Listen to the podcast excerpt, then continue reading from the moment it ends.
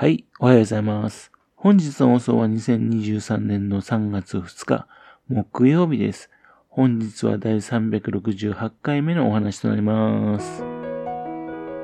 このチャンネルは福島県郡山市在住の特撮アニメ漫画大好き親父のぴょん吉が響きになったことをだらだらと話をしていくという番組です。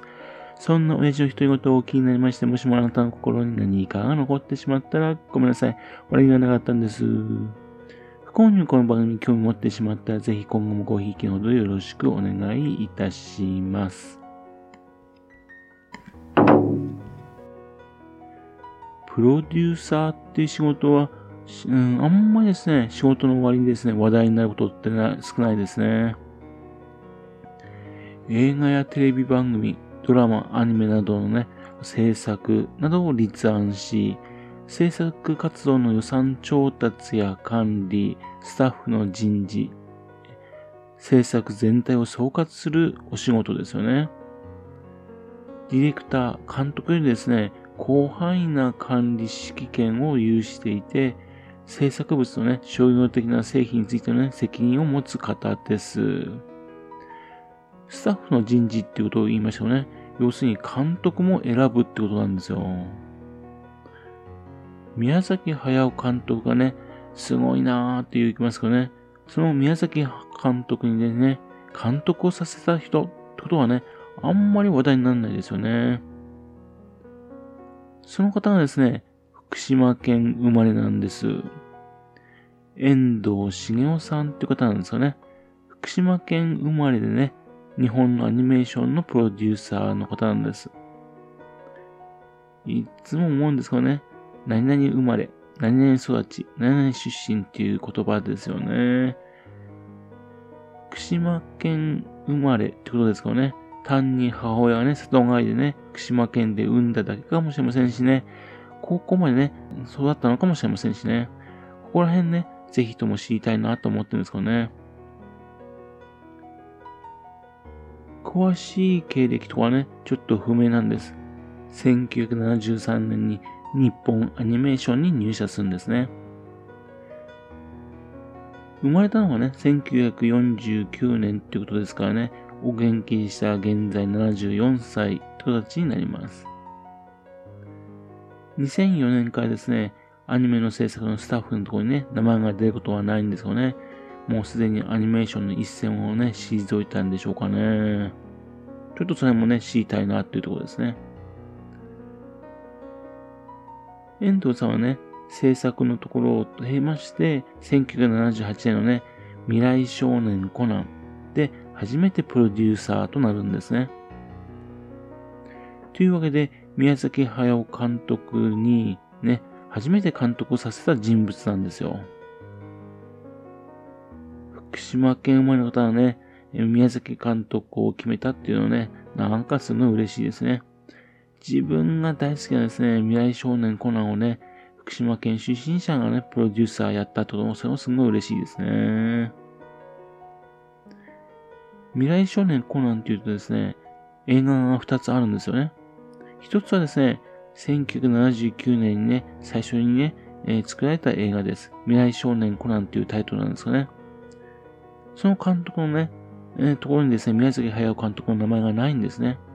その代わりですね、総監督としまして、実写映画のね、海底大戦争だとかね、吸血鬼ゴケミドドなどのね、佐藤はじめさんの、ね、名前があるんですよ。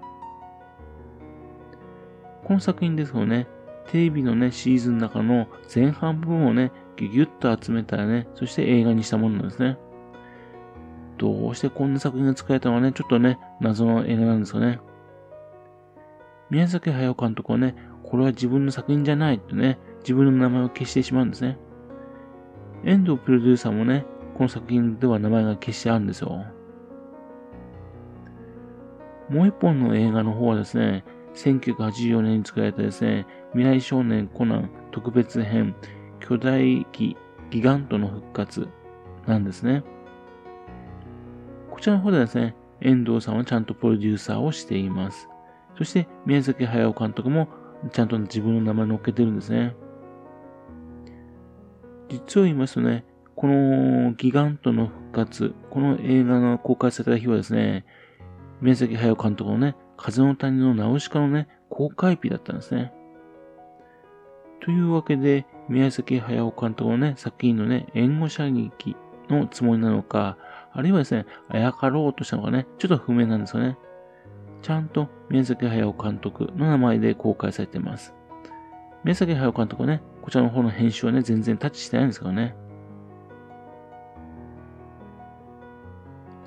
実を言いますとね、この当時っていうのは2つの映画をね、同時に上映するっていうのがね、普通だったんですね。というんで、このギガントの復活はですね、超人ロックはですね、同時上映だったんですよ。というんで、超人ロックをね、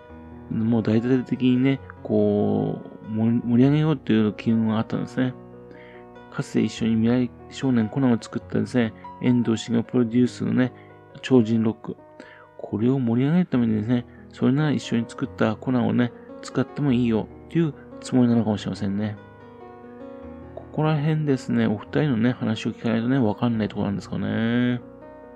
非常に気になってます。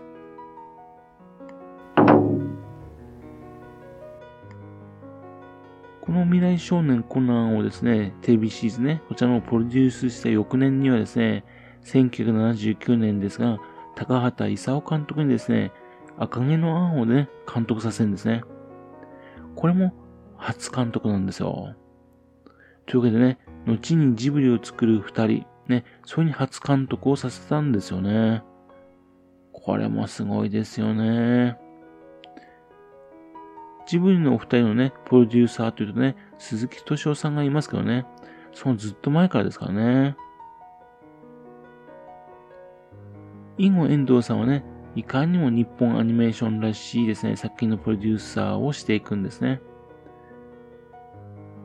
赤毛のアンはね、厚生省児童福祉文化賞を受賞してます。そしてあと、愛の学校高齢物語厚生省児童福祉文化奨励賞。瞳の中の少年、15少年漂流記はアメリカのペアレントチョイス賞、ビデオ賞、そちらも受賞してるんですね。賞を取ってませんけどね、不思議の国のアリスとかね、青い海のエルヒーとかね、小公子セディとかね、ピーターパンの冒険とかね、とても印象深いです。そういったね、いかにも日本アニメーションらしい作品を作る一方ですね、新しい作品もいろいろチャレンジするんですね。例えば、釣り吉三平ですよね。それあと、ボスコアドベンチャー。そしてびっくりしたのは南国少年パパくんですよね。それあと、ドキドキ伝説魔法陣ぐるぐるなどなどですね、こういったものをですね、えっと、プロデュースしていくんですね。そんな中のプロデュース一つがですね、1990年に作ったちびまる子ちゃんです。ちびまる子ちゃんの一期なんですよね。ちびまる子ちゃん一旦途中で終わっちゃうんですね。その、そこまでの途中までのやつですね。1990年の1月から1992年にかけてね、放送された分のところのプロデュースしたんですね。このアニメがスタートした時ですね、こんなに続くとはね、思わなかったですよね。少女漫画でもね、桜ももこさんってそんなにですね、有名じゃなかったですよね。どちらかというとですね、岡田アーミンさんのね、お父さん心配性の方がですね、人気だったような気がするんですね。それが今じゃですね、サザエさん、ドラえもん、アンパンマン、ね、という感じの国民的なアニメーションとなってますよね。ちびまる子ちゃんの、ね、一期もね、中央児童福祉審議会のね、特別推薦を受けてます。日本アニメーションもね、世界名作劇場とかね、ちびまる子ちゃんとかね、そういうの制作してね、すごい会社だなーというイメージ持っていましたよね。ふと気づくとですね、今やね、ちびまる子ちゃん、ね、そればっかりになっててね、他にこれっていうのはね、なくなってきてるんですね。遠藤さんは現在ですね、どうされてるんでしょうね。引退されてるんでしょうかね。というわけでですね、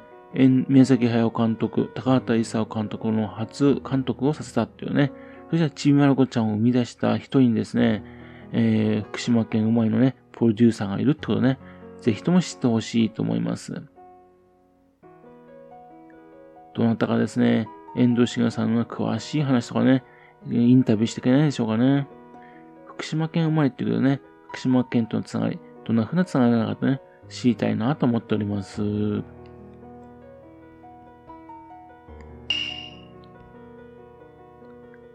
はい。それではまた次回よろしくぴょん吉のお宝の話にお付き合いくださいね。本日もお聴きくださいまして誠にありがとうございました。